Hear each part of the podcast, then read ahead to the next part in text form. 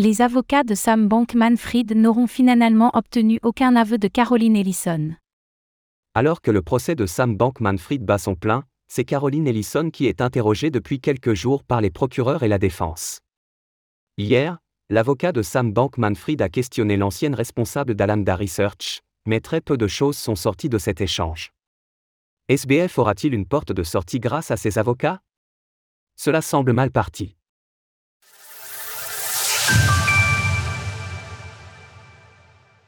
Caroline Ellison interrogée dans le cadre du procès de Sam Bankman-Fried.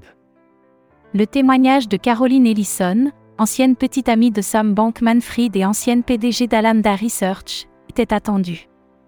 Et pour cause, Ellison était membre du cercle très fermé de la direction de FTX, aux côtés de Nishad Singh, Gary Wang, Ryan Salamé, et bien sûr Sam Bankman-Fried, qui chapeautait l'empire FTX.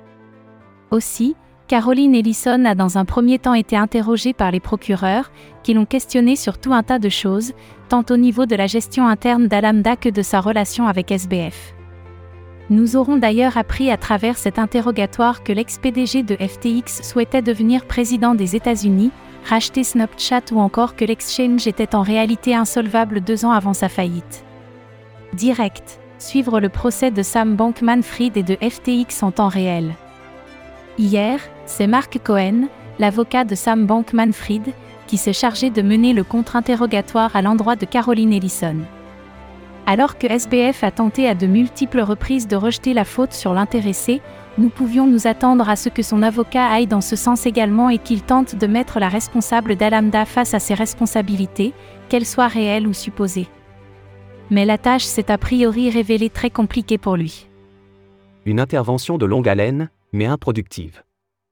Et pourtant, bien qu'ayant pris la parole pendant de longues heures, l'avocat de Sam Bankman-Fried, qui avait également défendu Ghislaine Maxwell dans le cadre de l'affaire Epstein, n'aura finalement pas réussi à mettre en difficulté Caroline Ellison sur quelque sujet que ce soit.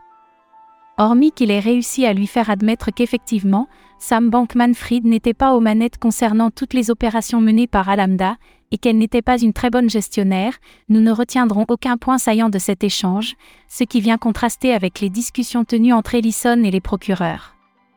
Il y a eu des périodes où il ne prêtait pas attention à Alamda. Mais Sam donnait l'orientation finale sur ce qu'il pensait que nous devions faire.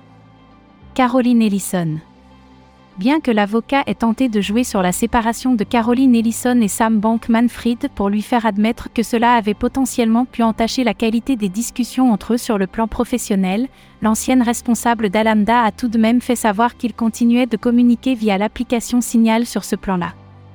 Hier, nous avons également appris que Caroline Ellison avait tout de même pris l'initiative de dire à ses employés lors d'une réunion tenue le 9 novembre 2022, au moment de la faillite de FTX, qu'Alamda piochait dans les fonds des clients de FTX, ce qui était jusque-là un secret même pour les salariés de la firme.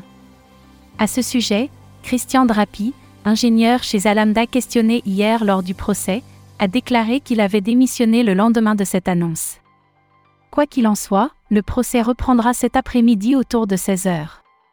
Retrouvez toutes les actualités crypto sur le site cryptost.fr.